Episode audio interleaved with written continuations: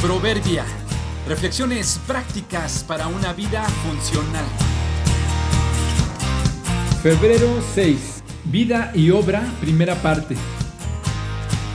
Una vida bien vivida trae beneficios presentes y postreros.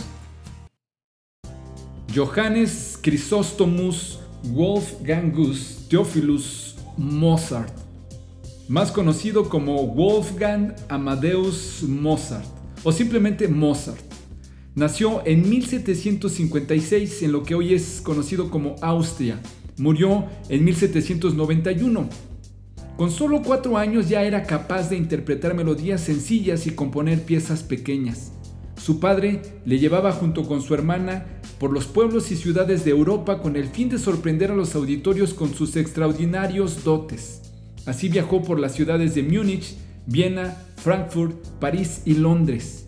Considerado uno de los músicos más influyentes y destacados de la historia, se le atribuyen 621 obras, 600 de ellas completas, que incluyen 68 sinfonías, 36 sonatas para violín, 27 conciertos para piano, 26 sonatas para piano, 23 cuartetos de cuerdas, 6 quintetos de cuerdas, etcétera, etcétera y él mismo las pasó al papel todas, casi sin tachones ni enmiendas. Algo increíble teniendo en cuenta que solo vivió 35 años. Murió mientras escribía la que al cabo de los años iba a ser paradójicamente su obra más famosa, la Misa de Requiem. Tras su muerte y a petición de su esposa, el Requiem fue finalizado por sus alumnos. Su muerte se dio en circunstancias nunca aclaradas del todo. No se realizó autopsia.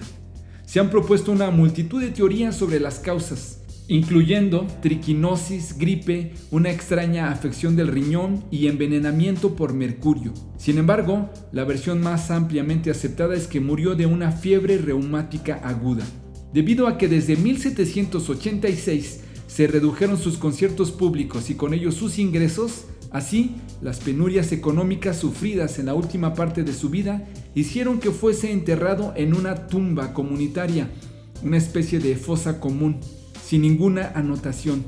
Por eso, al día de hoy no se sabe a ciencia cierta dónde quedaron en realidad sus restos. Pero pensándolo bien, ¿para qué quisiera el mundo sus restos si tenemos sus obras?